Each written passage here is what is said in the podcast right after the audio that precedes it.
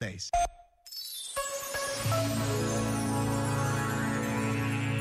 José Tolentino Mendonça lembrou que Fernando Pessoa, com a caricatura dos que conquistam o mundo sem levantar-se da cama, refere, no fundo, uma doença interior infelizmente muito comum.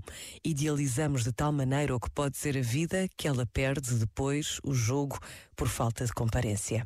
Sequestrada num plano cada vez mais mental e abstrato. Se a vida não decorre como imaginamos, baixamos as persianas e preferimos não vivê-la. Ora, se não estamos dispostos a aprender com a sabedoria dos pequenos espaços e com a dinâmica do provisório, dificilmente alcançaremos o segredo da alegria. Este momento está disponível em podcast no site e na app da RGF.